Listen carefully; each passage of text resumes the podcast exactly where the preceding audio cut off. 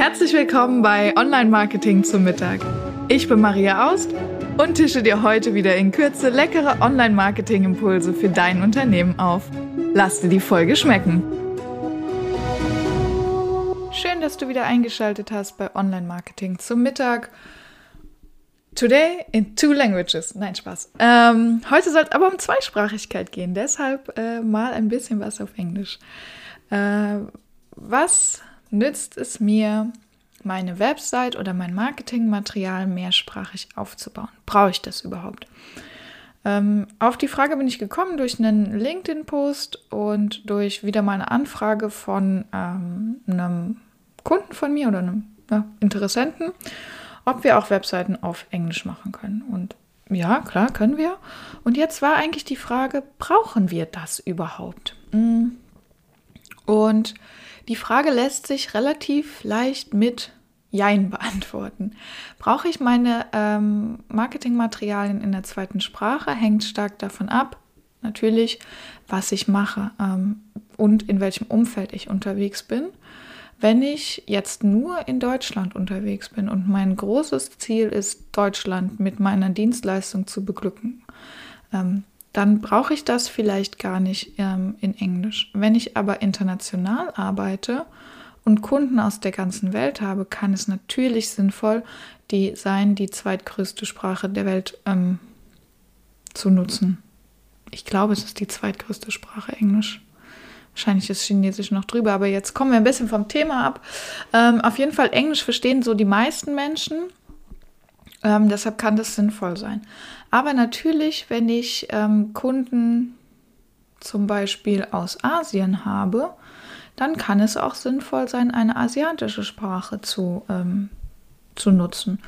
Oder vielleicht ähm, bin ich Verkäufer von Ferienimmobilien in Spanien, ja, dann kann es sinnvoll sein, auch Spanisch als ähm, Sprache zu haben. Also das ist wirklich ganz stark davon abhängig, welches, ähm, welches Ziel, welche Zielgruppe ich erreichen will.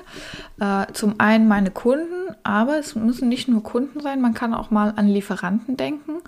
Zukünftige Lieferanten könnte spannend sein. Es könnte auch für Bewerber spannend sein. Also suche ich zum Beispiel spezielle Fachkräfte aus dem Ausland.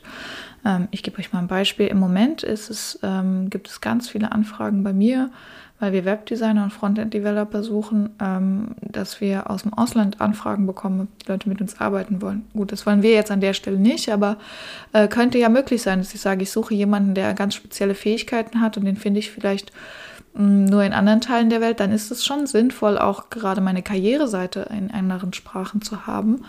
Ähm, kann also möglich sein. Oder äh, ich habe zum Beispiel mal ein Busunternehmen betreut und ähm, die haben Gäste und ähm, aus aller Welt, die fahren halt dann in Deutschland die Gäste zu Klassiker Neuschwanstein zum Beispiel. Ja. Ähm, auch da ist es wichtig, Mehrsprachigkeit zu haben. Und das ist äh, also da wirklich mal zu überlegen, macht das Sinn, brauche ich das mehrsprachig? Und wenn ich das mehrsprachig mache, ich finde, dann ist es wichtig, es auch durchzuziehen. Also dann muss auch eine zum Beispiel englische Informationen ähm, auf meinen Social-Media-Profilen zu finden sein. Ähm, oder ja, vor allem Social-Media-Profilen, aber vielleicht auch in einem Flyer, ja, dass ich sage, wenn ich ähm, das anfange, dann ziehe ich es wie immer bis zum Ende durch. Denn wenn jemand, der jetzt eine andere Sprache spricht als ich, ähm, also als Deutsch, der ähm, soll mich finden, der findet mich dann über LinkedIn, da versteht er ja schon nichts, dann kommt er gar nicht bis zu meiner englischsprachigen Website. Also hier wieder äh, konsequent sein und das dann wirklich auch überall durchzuziehen. Und ähm, vielleicht noch ein guter Tipp für die Webseite, wenn du jetzt selbst deine Webseite betreust oder vielleicht mit einer Agentur sprichst. Wir arbeiten sehr, sehr gerne mit dem Tool, ähm, ah, jetzt mir der Name entfallen, WPML Language. Ähm, also das ist ein äh, Tool, das dafür sorgt, dass du, wenn du oben rechts auf ein Fähnchen klickst, eine andere Sprache erscheint und es übersetzt quasi deine komplette Webseite nochmal. Ähm, das ist ein sehr nützliches WordPress-Plugin.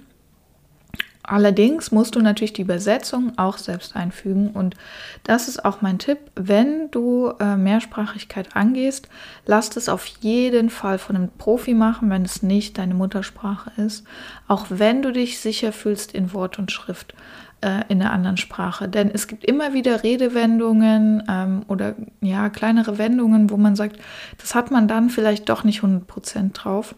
Und da würde ich immer empfehlen, wirklich einen professionellen Übersetzungsservice zu nehmen, auch wenn man sich zutraut, selbst Text zu übersetzen, auch wenn man gut ist im ähm, zum Beispiel jetzt Englischen.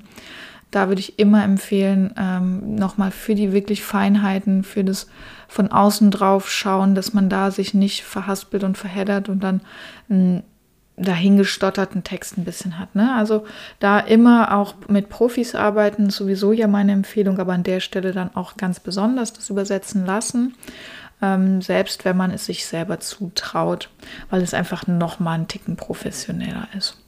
Genau, das heute mein kleiner Tipp auf dem Weg in die Mehrsprachigkeit. Also wenn du die ganze Weltherrschaft an dich reißen willst, dann ist Mehrsprachigkeit auf jeden Fall ein Thema ähm, und ich hoffe, das hat dir ein bisschen geholfen. Äh, ich freue mich, wenn du nächste Woche wieder dabei bist und uns begleitest beim Lunch. Deine Maria, mach's gut.